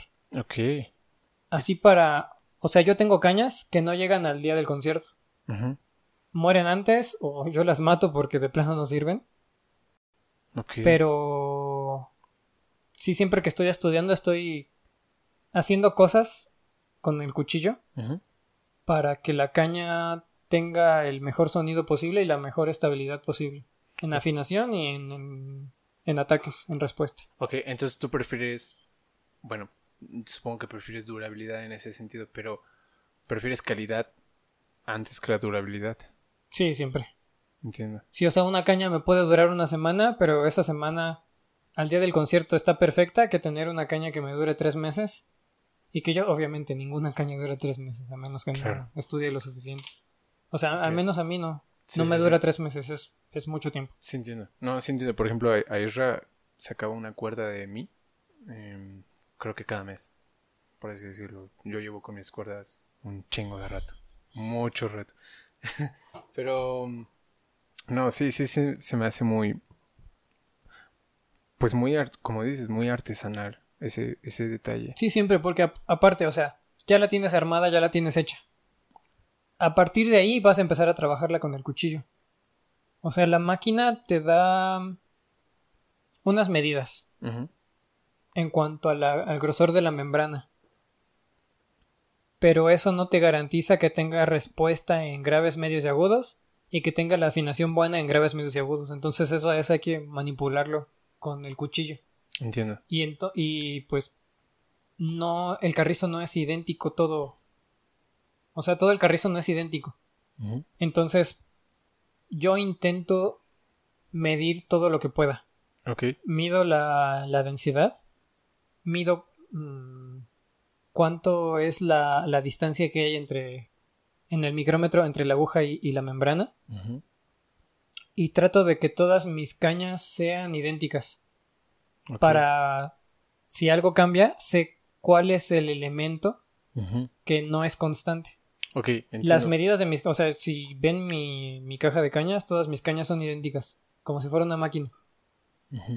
Sí, para que pueda haber una... Supongo, cuando necesites hacer algún cambio, pues que sepas cuál es justamente ese factor común entre ellas. Sí, hay muchos, muchos libros que ya vienen como regalándote todo el, secreto, ¿no? De la caña perfecta. ok. Infortunadamente, no todos tienen el, nivel de técnica en, el cuchillo. Ok. Porque no es nada más estudiar técnica de escalas, técnica de... O sea, tienes que saber cómo manejar el cuchillo en cuanto a las cañas. Entonces se pasó y, híjole, pues ya, ni modo. Tienes que ver cómo compensas. Ah, ok. O sea, no es matarla ya nada más porque me pasé. Ok. Intentar compensarlo. Si no se puede, pues ya ni modo. Tienes que matar la caña y pues ya no la usas. Pero si, si no se puede, si se puede em, revertir eso que hiciste, tienes que ser capaz con el conocimiento que ya adquiriste de, hacerlo funcionar. sí, de reparar. ¿Y has tenido este tipo de cañas? A comparar, y por ejemplo, este tipo de cañas a comparación de las que han salido bien eh, desde el principio, ¿Ha habido una, un deterioro o una diferencia de calidad entre una y otra? Es que depende porque el carrizo es, es un material vivo, o sea, es, es una planta. Sí, sí, sí. Dime tú, ¿qué planta es idéntica a otra? No, pues ninguna. O sea... Las de plástico nomás. y eso, ¿eh? Y eso. o sea, de, partimos de ahí. O sea, ninguna pala de carrizo va a ser idéntica a otra. Ninguna caña es idéntica a otra. Okay. Sin embargo, tú puedes tener el conocimiento suficiente para saber cómo tratar a un tipo de caña cuando tiene tal o cual deficiencia o algún desperfecto. Entiendo. Entonces a eso te lo va dando la experiencia, mucho conocimiento, las clases que tengas con tu profesor. Entiendo. Es un conjunto de todo. De hecho, pues sí, he recibido clases de más de 10 personas. ¿Sobre cañas? Mm, en, general, en general, sí, en el fagot. Y de todas aprendo cosas nuevas. No todas las llevo a la práctica porque no me funcionan. Pero siempre intento probarlo todo y aprovechar lo más posible este, el conocimiento que las otras eh, personalidades, en este caso pues maestros de, de Estados Unidos, tienen para ofrecer. Ok, entiendo. ¿Y qué pasa cuando te encuentras tú con... Y Noruega también. claro, es que... eh, ¿Qué pasa cuando te encuentras con... con... España también, creo. Bien. ¿Qué, qué, qué otros lugares son lugares chidos del fagot? ¿De Fagot? Eh, Es que en Estados Unidos yo me imagino por el hecho de las bandas de aliento, pero no sé si, si estoy en lo cierto. O... ¿Has escuchado la Metropolitan? De aquí. No, No, no, entonces no. ¿Qué tal? una belleza. ¿Por qué? La de Filadelfia. Pero, o sea, vino acá. No, o sea, en- yo no, no, no las he escuchado en vivo. Ah, ok, te ¿Pero en refieres en- en grabaciones? Mm, tal vez alguna vez la de Filadelfia, pero neta no la tengo... Y No la tengo presente. A comparación, por ejemplo, de la de, de Berlín, de la de Viena o de la Marinsky, eh, de las más famosas conocidas, no la tengo presente la de Filadelfia. Pero ajá, pues sí, o sea, de esa gente uno aprende un montón, claro. aunque sea una escala, híjole. Sí, sí, sí. Eh, No por nada está ahí. es que, no sé, yo me imagino que, que, que el- los instrumentos de aliento, bueno, que ha habido muchísimo mexicano que ha ganado concursos de estos instrumen- de instrumentos de aliento, pero no sé por qué yo siento que están más fuertes o más pesados en Estados Unidos, por el hecho de la banda de alientos de las escuelas, de las preparatorias. Yo no creo que sea eso. ¿Ok? Yo creo que es porque es... ¿Quién es la potencia mundial? Estados Unidos. Y no nada más en eso. ¿Quién es la potencia mundial en el deporte? ¿Quién se gana más medallas de, de oro en las Olimpiadas? Pues Estados Unidos, ¿no? Ok. O sea, ¿Crees que el rendimiento... mientras más dinero tú emplees en cultura, en Ajá. deporte, en ciencia, mejor es el humano en ese oh, aspecto? pues sí. Ok, O sea, no por nada Estados Unidos es quien es. claro. A lo mejor después de esta pandemia o en un futuro no va a ser lo más. Pero al Pero- menos ha estado haciendo las cosas mejor que México. Sí, to- totalmente. Oye, y ya llevamos una hora veintiocho. ¿Cómo te sientes? ¿Todo bien? Bien. Sí. Sí, volvimos después de una parada técnica. Nada más, ya para terminar, te quería, te quería comentar un par de cosas. Bueno, uno es una pregunta y el otro es un tema, ¿no? Primero el tema, eh, fíjate que hace unos dos días a Rolling Stone Magazine sacó un, un artículo en el que mencionaba que a los artistas, bueno, que había personas en el rubro de la industria musical, en este caso el vato, no recuerdo su nombre, el vato de la, de la del sello discográfico Empire, que bueno, tiene tanto rolas con Snoop Dogg, con Anderson Paak, con Secan, con un chingo de raperos y chingo de músicos, mencionaba un tipo de nueva idea de pagarle a los músicos independientes y que era mediante la criptomoneda. Que si topas lo que es la criptomoneda, ¿no?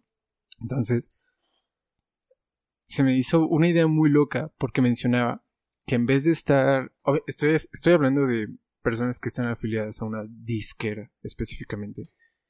Que, perso- que este tipo de personas tienen que esperar un procedimiento o a que se realice el procedimiento de, por ejemplo, si un fan compró un disco mediante internet o, me- o una gorra o cualquier tipo de mercancía mediante cualquier cosa del artista o de su artista favorito, tienen que esperarse a que la página vaya al banco, haga toda la transacción y el banco libere el dinero para que se vaya el artista.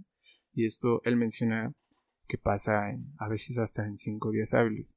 Y que cómo era posible que ese tipo de cosas no, no fueran más ágiles, no fueran más rápido, a comparación de, por ejemplo, cuando le mandas una transacción de dinero a alguien, de que simplemente lo puedes hacer en un par de segundos mediante un par de aplica- aplicaciones y ya. Entonces, él propone de que a los artistas en un futuro, eh, sobre todo te comentó a los artistas independientes, se les pague con criptomonedas cierto tipo de regalías que, y que ya no se las lleve la disquera, que se le vayan directo al artista en el momento en el que se compran. ¿Qué opinas de justamente de ese tipo de, pues no sé, de, de nueva, nuevo pago para los artistas? Porque aquí en México, bueno, no sé si nos llegue ese tipo de cosas a nosotros, pero pues a veces aquí en México la música es demasiado mal pagada. En eso sí concuerdo, pero también depende porque no estoy muy enterado de la noticia que me acabas de decir. Ajá. Sí, no, aparte te digo, salió hace dos días. Sí, pero, por ejemplo, hay, bueno, existen derechos de autor y también existen mm, derechos del, del archivo de sonido. Claro. Entonces, bueno, sí, el autor tiene el derecho de autor, ¿no? Pero pues ¿quién grabó? La disquera. Y la disquera tiene el derecho de sonido. Totalmente. Entonces ahí depende de cómo esté el contrato de cada artista. Es que, por ejemplo, eh, te digo, hace ratito que estaba... Bueno, hace ratito que te mencioné lo del, lo del episodio 4, que estuve investigando todo este tipo de, pagos sobre disqueras o sobre empresas a los artistas. Ah, no sé, no sé, este dato que leí creo que fue del 2020, si no estoy mal. No, no, no, mentira, mentira. El, el dato que te voy a dar lo leí creo que del 2016. Y si le estaba pagando a los artistas en Spotify, se los de Spotify, 0.004 dólares. Es muy poquito. Pero ¿Por qué? Por reproducción. En este caso, al, lo que es Spotify no sé si de Spotify a la disquera y eventualmente de la disquera al artista se le esté dando ese tipo de dinero, pero por reproducción al artista se le está dando 0.004 dólares. En, en el caso, no sé, la disquera supongo que se lleva más varo. Pues sí, pues que depende, o sea, depende de cómo está el contrato de cada artista. Porque es lo que te digo, o sea, no todos los artistas tienen el derecho del archivo de sonido. Claro. Solamente tienen el derecho de autor. Entonces, ¿tú crees que el artista no es dueño totalmente de su producto? Es que el artista es dueño de la idea. Ajá. Bueno, en, el, en la industria de la música. Sí, sí, sí. Pero, ¿quién gastó el dinero para grabar, para la edición, para la renta del instrumental si es que es necesario? La disquera. Ok, entiendo. Entonces, depende del contrato de cada, de cada artista. ¿Crees que esto tenga que, no sé, eventualmente tal vez cambiar, pero por leer los contratos y tal vez decir, no, ¿sabes qué? Eh, este contrato no me late, no. O, ¿sabes qué? Sí, sí le entro a que me pagues. Punto. Pues, bueno, yo, yo opino que siempre hay que leer lo que firmas, ¿no? No, claro que sí. pero, no sé, se me hizo algo bastante... Se lo platiqué creo que Ernesto. Y Ernesto me dijo, es que se me hace. No me acuerdo si me dijo que se le hace una mamada, pero sí me dijo, es que se me hace muy, muy, digamos, peculiar el caso, porque es como si quisieras cobrar en México, cobrar tu trabajo en dólares. Que supongo que hay, bueno, yo me he encontrado con personas que cobran en dólares su trabajo aquí, en tanto lauderos como maestros de música. Pero, no sé, eh, él menciona es que es cobrar otro tipo de moneda en un país donde se, se maneja otro tipo de moneda. Y justamente este tipo que te digo de, Empire Distribution, él menciona, es que para que esto pueda ser mm, rentable o redituable, es que usemos una moneda que no se, que sea fija, como el dólar o como el euro. Y cómo va a ser posible que si tú estás en un lado de Europa donde se está usando el euro y compras tal cosa, te tarde 7 días en llegar, por así decirlo, o 24 horas en llegar. Y, y no sea posible que el pago al artista no sea en instante, que tenga que pasar burocráticamente por otras áreas para que este pago sea reflejado en su cuenta. O sea, eh, no sé, él lo menciona con el euro y con el dólar como moneda estable. Por eso te digo que no sé si nos va a llegar a nosotros. Pero, no sé, se me hizo una nueva manera de pagar los huesos. no, depende, depende, o sea, hasta la luz tiene un límite de velocidad. Ajá. O sea, un pie por nanosegundo. No hay más, o sea, más para allá no puede. Ok. O sea, todo tiene como que su tiempo, ¿no? Nada es inmediato. En donde estoy muy, muy en desacuerdo, por ejemplo, es en que al artista le tarde más de 15 días en que su pago sea reflejado o sea, independientemente si tiene discos o no. O sea, yo, yo conozco gente que ha ido a orquestas profesionales. Las más grandes del país. Hace mucho tiempo. y aún hoy siguen sin recibir su pago. Wow.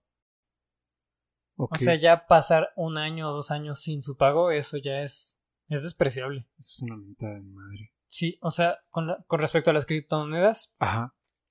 pues la verdad no sé, porque después convertir esas criptomonedas igual lleva tiempo, o sea, Claro, no es inmediato. claro, claro.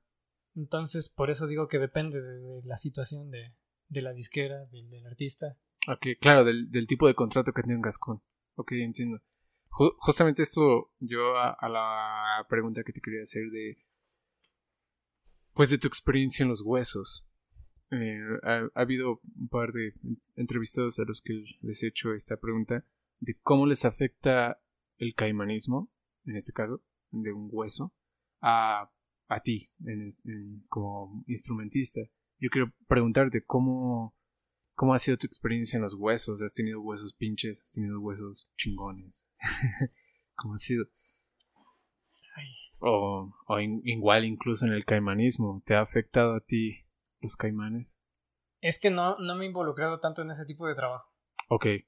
No has estado en huesos pinches entonces. ok. ok, entiendo. No, no sabría decir. Eh, yo sí estoy en huesos pinches. Eh, un hueso pinche para mí es un hueso en el que, no sé, tal vez te pagan 500 pesos, 200 pesos, mm, una cifra menos de cuatro, cuatro, bueno, mm, ajá, cuatro números. Y mm, tocaste un- en un evento muy culero, es más, tal vez ni siquiera te escuchabas, o a lo mejor sí, eh, no sé, el- la orquesta estaba incompleta en cuestión de elementos. Mm, No sé cómo decirlo. El director no, No. era director, era un, era un empresario ahí haciéndolo del metrónomo. ¿Nunca te has encontrado? ¡Wow! Nunca. ¡Nunca! ¡Wow! Eso, eso, esto es nuevo. Y bueno, ¿cómo ha sido tu experiencia en los huesos chingones? Bueno, uno que era como un festival, Ajá. o sea, es una experiencia personal. Me gustó la experiencia. La verdad no recuerdo cuánto me pagaron. No, no. eh, independientemente del precio, es. Por experiencia a mí me gustó. ujú. Ok. Pero. Era como una mm, banda sinfónica. Ajá. Y ya. Pues sí, no había cuerdas. Entonces, lo, lo que tú me has comentado de Sinfónica, de, de la orquesta sinfónica, cuando vas, ya no lo ves como un hueso, ya lo ves como chamba. Depende. Porque, pues, para muchos podría ser un hueso, o sea, cualquier trabajito que te salga. Sí. Pero si toda tu vida estás viendo todo tu trabajo como hueso, ¿cuándo va a ser tu trabajo real? Claro. O sea, yo doy mi mejor esfuerzo siempre, o sea, en donde me contraten, yo doy lo mejor de mí. No, No, es como, claro. Pues me van a pagar 500, bueno, pues voy a... Voy a flojear. Sí, entiendo. No, no, no. Pero lo- no me refiero a bajar calidad de, sino este, esta experiencia que has tenido en tu trabajo en- a lo largo de tu carrera. ah, ¿Te ha traído más cosas positivas que negativas? ¿O ha habido momentos en los que dices, no vuelvo a esto? Ha habido momentos donde he dicho no vuelvo a esto, no por el trabajo eh, musical, pero sí por el dilema que te comentaba de, de que la paga ha demorado mucho tiempo. Ah, entiendo. Claro. Verga.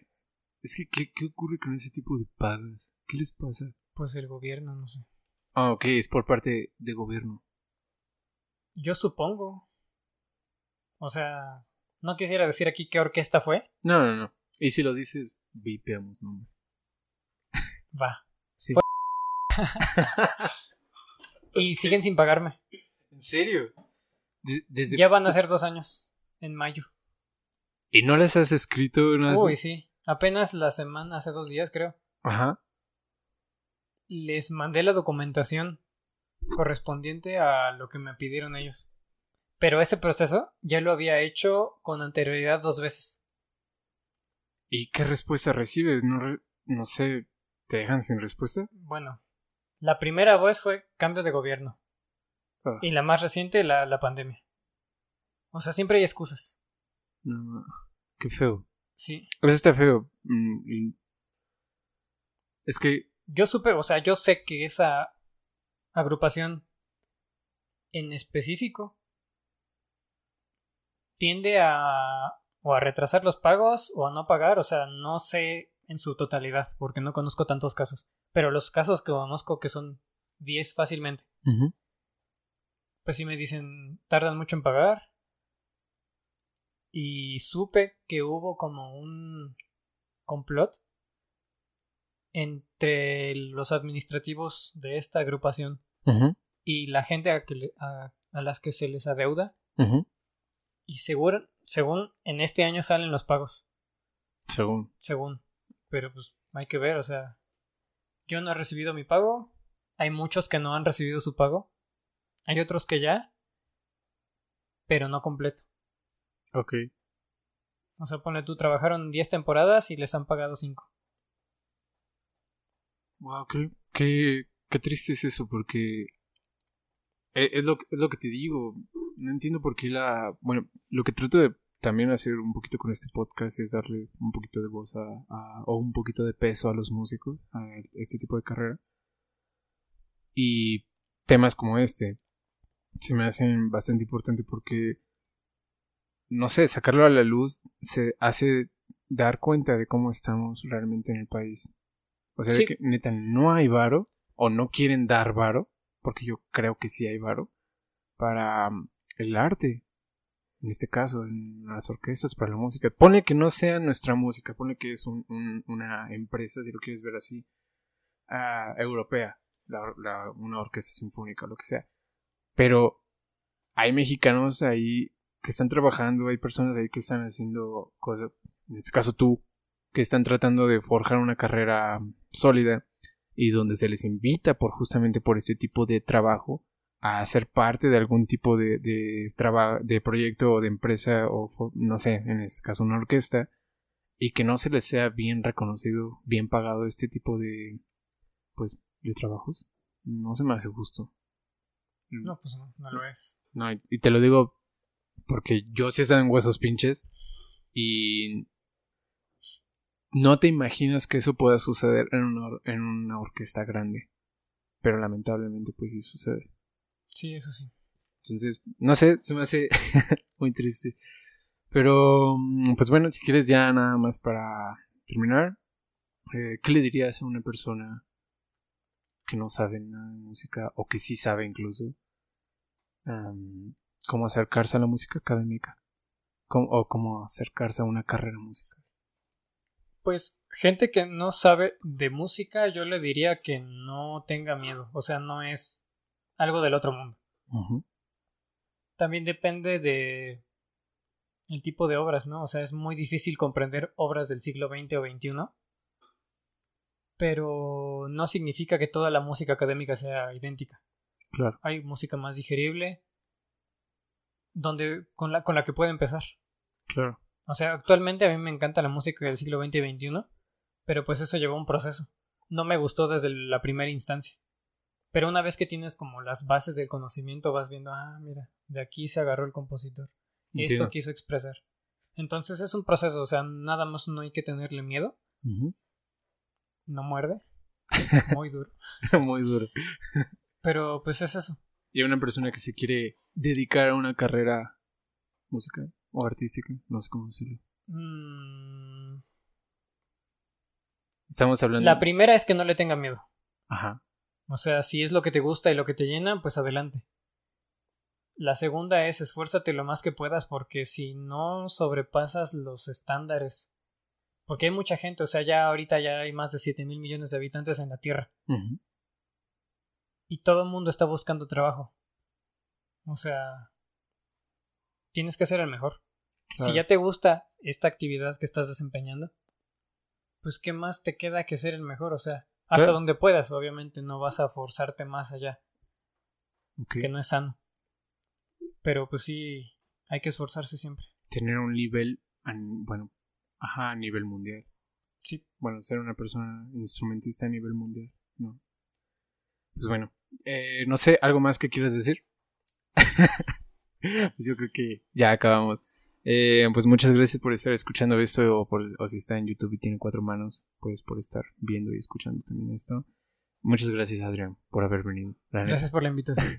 Tenía un chingo de ratote que no te veía. Ya, bastante. Y pues vamos a acabarnos esto aquí fuera de cámaras, que ya no queda nada. Pero pues bueno, eh, nos vemos en el siguiente episodio. Muchas gracias por haber sintonizado esto y nos vemos. Bye. Adiós.